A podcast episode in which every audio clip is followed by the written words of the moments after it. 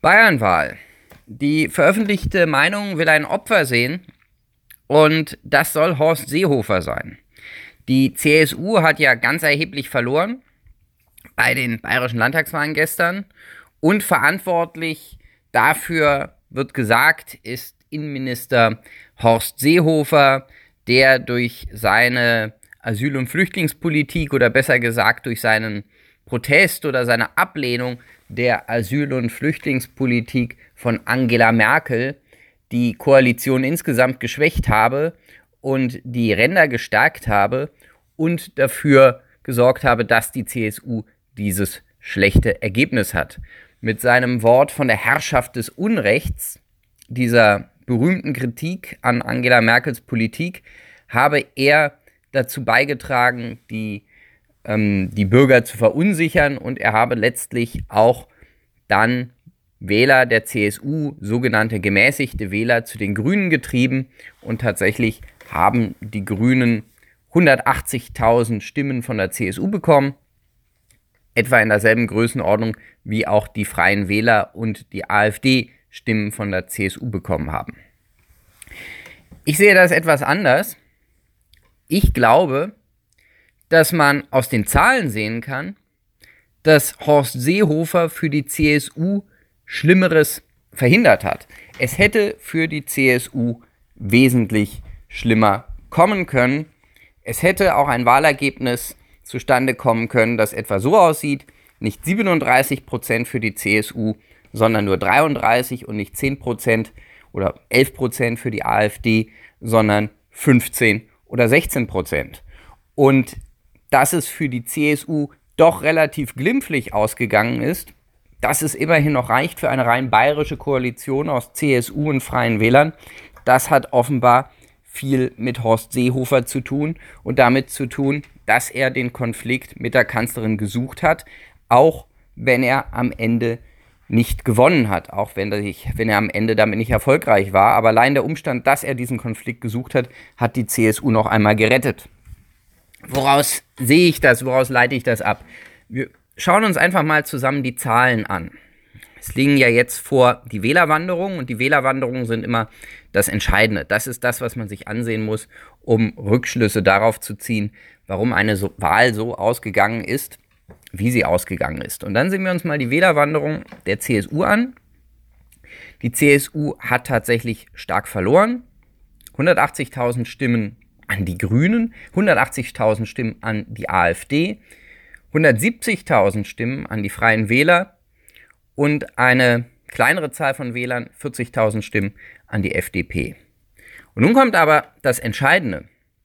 Die CSU hat nicht nur Stimmen verloren. Die CSU hat, und das ist ja das Erstaunliche bei einer Partei, die sich im Abschwung befindet, auch Stimmen dazu gewonnen und das gar nicht so unerheblich. Die, AF, äh, die, die CSU hat von den Nichtwählern 200.000 Stimmen gewonnen und von der SPD 100.000 Stimmen. Das heißt, die CSU hat 300.000 Stimmen dazu gewonnen. Ohne diese 300.000 Stimmen, es kommt da noch eine kleinere Zahl von 10.000 Stimmen von den anderen sonstigen Parteien dazu, also ohne diese 310.000 Stimmen wäre das CSU-Ergebnis ein komplettes Debakel geworden. Dann wäre die CSU etwa auf der Größenordnung von 33 Prozent gelandet. Dass sie jetzt doch auf 37 Prozent gekommen ist, liegt daran, dass es ihr gelungen ist, mitten im Abschwung Stimmen dazu zu gewinnen. Und nun muss man sich ja die entscheidende Frage stellen, was hat diese Wähler dazu motiviert, eine CSU, die sich in einer kompletten Krise befand, die heruntergeschrieben wurde und die sich ganz offensichtlich im Abschwung befand, zu wählen, die sie vorher nicht gewählt haben. Also was hat 200.000 Nichtwähler und 100.000 sozialdemokratische Wähler dazu veranlasst, CSU zu wählen? Und dazu muss man Folgendes wissen. Diese zwei Gruppen, unzufriedene sozialdemokratische Arbeiter und Nichtwähler, sind in der Regel genau die Wählergruppen, von denen bei anderen Landtagswahlen, auch bei der Bundestagswahl, die AfD so stark profitiert hat. Das heißt, das sind eigentlich typische AfD-Wählergruppen, die die CSU dazu gewonnen hat, in einer nicht unerheblichen Größenordnung. Das wird deutlich, wenn man sich etwa die Zahlen der AfD anguckt. Die AfD hat auch stark Nichtwähler mobilisiert, aber weniger als die CSU, nämlich 170.000 Nichtwähler im Vergleich zu 200.000 Nichtwählern, die die CSU mobilisiert hat. Was sagt uns das? Diese Gruppe von Wählern sind wahrscheinlich nicht zur CSU gekommen und haben nicht die CSU gewählt, weil sie Angela Merkel so toll finden. Sie sind auch dazugekommen, haben sich also nicht abgewendet durch den Asylstreit mit Merkel.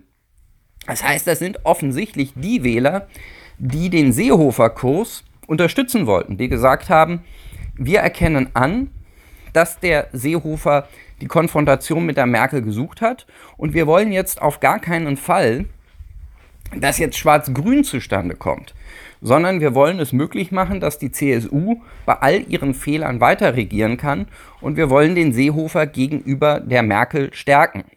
Man kann also unter der Hand sagen, dass ungefähr 300.000, 310.000 Wähler wegen des Asylstreits von Seehofer mit Merkel die CSU gewählt haben und 180.000, das sind die, die zu den Grünen gegangen sind, gerade aus diesem Grund die CSU nicht gewählt haben. Also diese 180.000 sind eben die Merkel-Wähler bei der CSU, die genau das gestört hat und deshalb gesagt haben, wir wählen das Original, diejenigen, die Merkels Flüchtlingspolitik unterstützen, das sind die Grünen. Das heißt, unter dem Strich hat dieser Asylstreit, den der Seehofer vom Zaun gebrochen hat, der CSU eher genützt, als dass er ihr geschadet hat. Es hat mehr Stimmen gebracht, als sie dadurch verloren haben. Diejenigen, die dann noch AfD und Freie Wähler gewählt haben, von den früheren CSU-Wählern, das sind immerhin 180.000 für die AfD, 170.000 für die Freien Wähler, das waren die CSU-Wähler, denen das nicht weit genug ging die enttäuscht darüber waren, dass der Seehofer das nicht durchgezogen hat und die Koalition nicht hat scheitern lassen.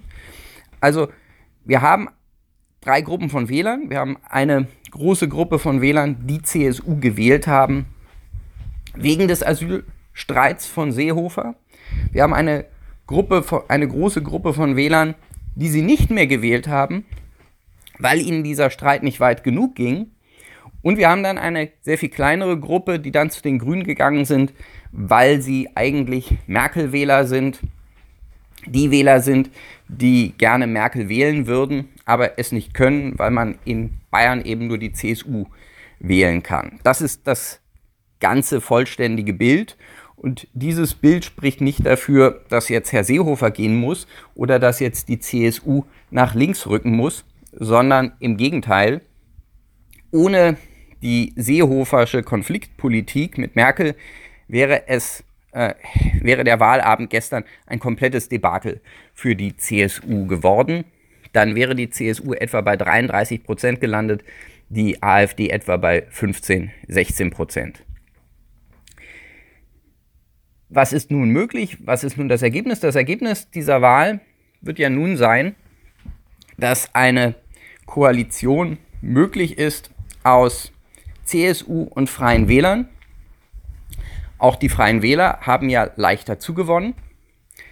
Und das ist auch, das macht auch Sinn, das ist auch nachvollziehbar, weil das den spezifisch bayerischen Charakter der bayerischen Landesregierung erhält. Und darum ging es offensichtlich den bayerischen Wählern.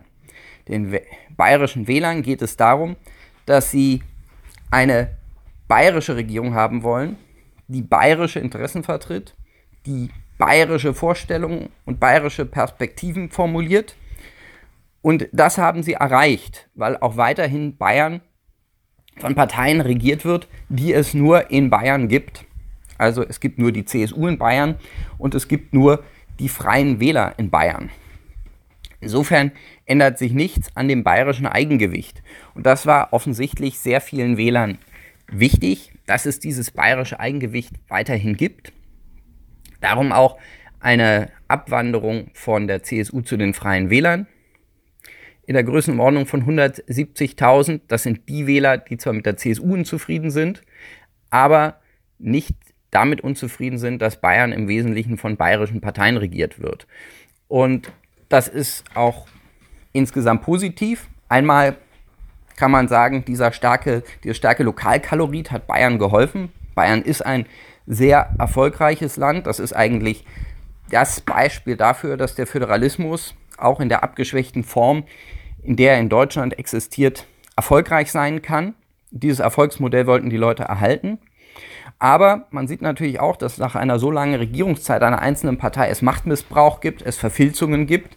Und das hat man nun in einer sanften Art und Weise aufgebrochen, indem man zwar das Monopol der CSU, das Machtmonopol der CSU eingeschränkt hat, aber auch keine komplette Revolution herbeigeführt hat und vor allen Dingen dafür gesorgt hat, dass die Machtverschiebung praktisch innerhalb der bayerischen Familie bleibt. Was lässt sich nun sagen über die zwei großen Wahlgewinner, die Grünen und die AfD? Vielleicht erst einmal zur AfD. Die hat ja elf, so ungefähr 11 Prozent bekommen, zwischen 10 und 11 Prozent. Und nun ist das jetzt ein gutes Ergebnis oder ein enttäuschendes Ergebnis. Es ist natürlich ein gutes Ergebnis, weil wenn eine Partei auf Anhieb in einen Landtag zweistellig einzieht, ist das natürlich ein großer Erfolg. Nun sagen natürlich andere, hätte es nicht unter den gegebenen Bedingungen in Deutschland mehr sein müssen, mehr sein können. Dazu sind zwei Dinge zu sagen. Einmal das, was ich schon erwähnt habe. Es gab da diesen Faktor Seehofer, diesen Umstand, dass sich die CSU doch anders positioniert als die CDU im übrigen Bundesgebiet. Das muss man mit einrechnen. Und man muss einen zweiten Faktor mit einrechnen, nämlich, dass die AfD eine nationale Partei ist. Das heißt, eine Partei ist, die sehr stark die deutsche Nation im Fokus hat. Und das macht es ihr natürlich schwerer in Bayern als anderswo zu reüssieren, weil eben Bayern dieses starke bayerische Sonderbewusstsein hat. Und darum gibt es diese Konkurrenz mit den Freien Wählern, die dieses bayerische Sonderbewusstsein eben sehr stark verkörpern. Insofern kann man nicht sagen, nur weil Bayern ein, ein konservatives Land ist, wäre das für die AfD ein besonders leicht zu eroberndes, eroberndes Pflaster, weil eben ähm, es dieses Spannungsverhältnis gibt zwischen dem nationalen Anspruch der AfD als einer Partei, die sich sehr stark mit der deutschen Nation identifiziert, und diesem bayerischen Sonderbewusstsein. Und das kommt eben darin zum Ausdruck, dass sich der konservative Seite in, in Bayern, die, die konservative Wählerschaft dort eben aufteilt zwischen der AfD und äh, den Freien Wählern, die ja zusammen etwa auf 20 Prozent kommen. Das ist schon ein sehr starkes Ergebnis und zeigt eben auch, dass Bayern ein sehr konservatives, ein sehr konservatives Land nach wie vor ist.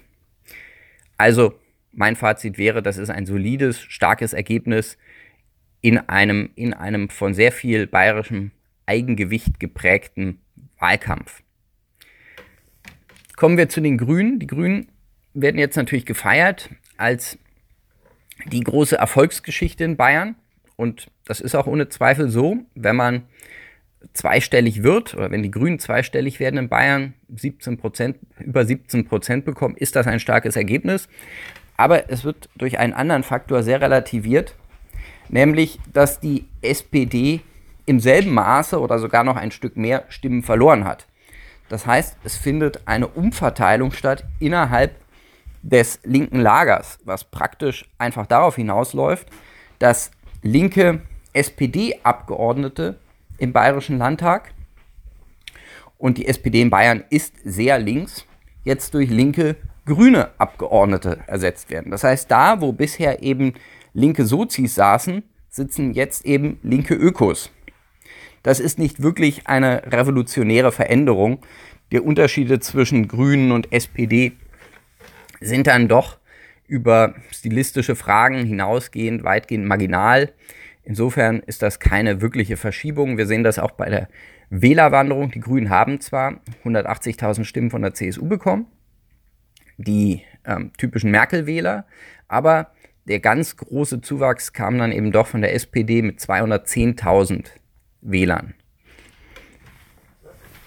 Ähm, Das ist also das, ist also das, das Ergebnis bei, bei den Grünen. Es hat weitgehend eine, Umverlag, eine Umverlagerung gegeben von den Sozialdemokraten hin zu den, hin zu den Grünen. Und man kann noch eine weitere Schlussfolgerung ziehen. Die Grünen sind eigentlich die Merkel-Partei in Deutschland. Das ist die Partei, die die Politik verkörpert, für die Frau Merkel steht. Dort sammeln sich die Merkel-Wähler. Also Merkel-Wähler gibt es jetzt bei der CSU nicht mehr, die gibt es jetzt nur noch bei den Grünen. Und das stellt die Union natürlich vor ein Dilemma, speziell oder auch Angela Merkel vor einem Dilemma. Angela Merkel schafft es zwar immer noch, hohe Popularitätswerte zu erreichen, weil sie eben gestützt wird von großen Teilen der linken Wählerschaft, die aber selber die Union niemals wählen würden. Das heißt, die Merkel-Wähler in der deutschen Gesellschaft sind keine Unionswähler. Die wählen die Grünen, um Angela Merkel zu unterstützen. Und das wird den Rückhalt in ihrer eigenen Partei nicht wesentlich erhöhen, denn die CDU-CSU-Abgeordneten haben wenig davon, dass Merkel einen besonderen Bonus bei grünen Wählern hat. Und die Leute jetzt eben auch verstärkt das grüne Original wählen, statt eine CDU-CSU, die ihrer Politik ja immer ambivalent gegenüberstand. Kommen wir nun zum traurigen Teil, nämlich der SPD, den Sozialdemokraten.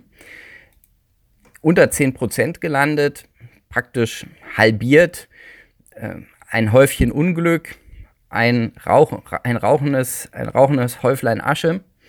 Die SPD verliert dramatisch, verliert den Charakter äh, einer Volkspartei das hat langfristige Wirkungen, weil es auch einen Trend widerspiegelt, den es in ganz Europa gibt, den wir überall sehen, nämlich dass die sozialdemokratischen Parteien schwächer werden bzw. ganz verschwinden. Sie werden aufgerieben zwischen verschiedenen Strömungen. Ein Teil der Wählerschaft geht, zur, geht nach rechts, geht zu den Konservativen. Ein Teil der Wählerschaft äh, geht zu den Nichtwählern. Ein Teil der Wählerschaft geht an die ganz Linken und ein Teil gehen, gehen an die Grünen. Und das sehen wir auch hier bei den Wählerwanderungen erneut. Wir haben, sehen 210.000 Wähler von der SPD sind zu den Grünen gegangen. Die haben gesagt, wir können auch gleich das Original wählen, da die SPD ja im Wesentlichen die Agenda der Grünen inzwischen vertritt. Dann kann man auch sagen, dann wählen wir doch die Grünen. Sie hat aber auch insgesamt 200.000 Stimmen an die konservativen Parteien verloren, das heißt an die CSU, die Freien Wähler und die AfD, wobei die AfD erstaunlich wenig von der SPD profitiert hat, von den von Wählerwanderung von der SPD profitiert hat. Nur 30.000 sind von der SPD gekommen. 70.000 sind an die Freien Wähler gegangen und 100.000 haben CSU gewählt. Da wären wir wieder bei diesem Seehofer-Effekt. Das ist genau das, was der Seehofer mit seiner Eskalation vor dem Sommer beabsichtigt hatte. Der wollte eben dieses sozialdemokratische Protestpotenzial gewinnen. Die hätten unter anderen Bedingungen wahrscheinlich AfD gewählt. Das sind 100.000 Stimmen, die hätten anstatt an die CSU auch an die AfD gehen können. Aber durch den Seehofer-Effekt sind die zur CSU gegangen. Und daran kann man sehen, wie gespalten die Wählerschaft der SPD ist. Ein Teil, 210.000 Wähler, die zu den Grünen gegangen sind, wollen Refugees Welcome Politik, die wollen offene Grenzen und Multikulti und Diversity und Gender und, und, und, und, und all das, diese ganze neue linke Agenda. Und eine fast genauso große Gruppe, nicht fast 200.000 Wähler, die die CSU, die Freien Wähler und die AfD gewählt haben, wollen genau das nicht die sagen, um Himmels Willen, mach doch endlich die Grenzen zu. Man muss doch etwas, man muss doch etwas dagegen tun, so geht es doch nicht. Wir können doch nicht zulassen, dass Leute unkontrolliert ins Land einwandern. Das bedroht doch den Sozialstaat und den sozialen Frieden. Frieden, das muss doch in irgendeiner Weise gestoppt werden. Und das ist das Grunddilemma der SPD. Die SPD, und das gilt auch für alle sozialdemokratischen Parteien in Europa, hat eine gespaltene Wählerschaft. Eine Wählerschaft, eine Wählergruppe, die ist absolut pro Grün, pro Gender, pro Open Borders und eine andere traditionsreiche Wählerschaft, die Arbeiter, sind absolut dagegen. Und die Sozialdemokraten haben keinen Weg gefunden, diesen weit und tiefgehenden Widerspruch in ihrer eigenen Wählerschaft zu überbrücken. Das Ergebnis ist, dass sie gar kein Profil haben. Dass sie weder die einen gewinnen noch die anderen, sondern die strömen in alle Richtungen davon. Die einen wählen lieber das Original, die Grünen, die anderen wählen dann lieber die konservativen Parteien und das Ergebnis sieht dann für die SPD entsprechend schlecht aus. Vielleicht, um der, Vollständig der Vollständigkeit salber, die FDP, die FDP ist mit 5% auch wieder im Bayerischen Landtag äh, vertreten. Das ist ähm, erst einmal für die Partei gut, dass, wieder, dass sie diesen Sprung wieder geschafft hat. Man muss natürlich auch sagen, es war für die FDP in Bayern nie leicht. Es war immer ein relativ schwieriges politisches Pflaster für, für die FDP. Sie hatte natürlich jetzt das Problem, dass sie nicht wirklich profitieren konnte von der Unzufriedenheit der, an der CSU. Normalerweise profitiert die FDP ganz erheblich von der Unzufriedenheit an den Unionsparteien. Das war lange Zeit in der Bundesrepublik fast ein Automatismus. Wenn die Unionsparteien schwach waren, wurde die FDP stark und umgekehrt. Gab es zum Beispiel damals bei der Spendenaffäre von Kohl, hatte die FDP plötzlich gute Wahlergebnisse, auch in Bundesländern, äh, wo die Leute nicht mal den äh, liberalen Spitzenkandidaten kannten. Einfach weil der Unionswähler staatstragend, wie er war, muss man vielleicht sagen, wenn er mit seiner eigenen Partei unzufrieden war, die bürgerliche Alternative gewählt hat. Das ist heute eben nicht mehr so, weil es andere Parteien gibt, wie die AfD, zu denen unzufriedene Wähler auch gehen können. Da hat die FDP bei der letzten Wahl davon profitiert, dass sie sich unter Christian Lindner als eine Art AfD-Light präsentiert hat. Das heißt, als eine Partei, die auch die Politik von Merkel kritisiert, aber nicht so scharf und auch nicht so polemisch, wie das die AfD tut. Und damit eine Brücke gebaut hat von unzufriedenen Unionswählern, die gesagt haben, wir sind zwar mit dieser Politik unzufrieden, wir wollen aber nicht diese Fundamentalkritik mittragen, für die die AfD steht. Und davon hat die FDP bei den Bundestagswahlen sehr stark profitiert, was sich etwa auch in den Zahlen ausdrückt, dass nach der Wählerschaft der AfD ist die Wählerschaft der FDP diejenige, die die größte Unzufriedenheit mit der Flüchtlingspolitik von Angela Merkel in Umfragen zum Ausdruck bringt. Das hat aber bei den bayerischen Landtagswahlen diesmal nicht in dem Maße verfangen, weil es eben dort nicht nur die AfD gab als fundamentale Opposition, sondern diese Rolle der AfD Light, das heißt einer moderateren Kritik von, der, von den Freien Wählern ausgefüllt wurde. Das heißt, für die FDP war das sehr schwierig, davon zu profitieren. Und dafür ist ein Ergebnis knapp über 5% eigentlich gar nicht so schlecht. Das Fazit und das Ergebnis ist aus meiner Sicht, die Wahl ist für Bayern nicht schlecht gelaufen.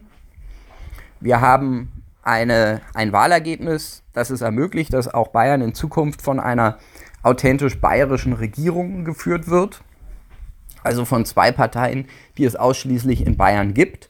Das heißt, die ganz besondere, der ganz besondere Status Bayerns in der Bundesrepublik wird dadurch erhalten. Das ist für einen Freund des Föderalismus eine positive Nachricht.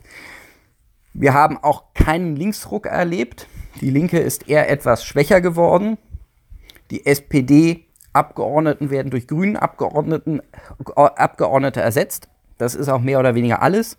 Und dafür tritt jetzt in den Landtag mit der AfD eine nationalkonservative Kraft dazu, die wahrscheinlich in der Innenasyl- und, und Einwanderungspolitik und wahrscheinlich auch in vielen wirtschaftspolitischen Fragen durchaus eine Mitte-Rechts-Politik im Landtag unterstützen kann und wird.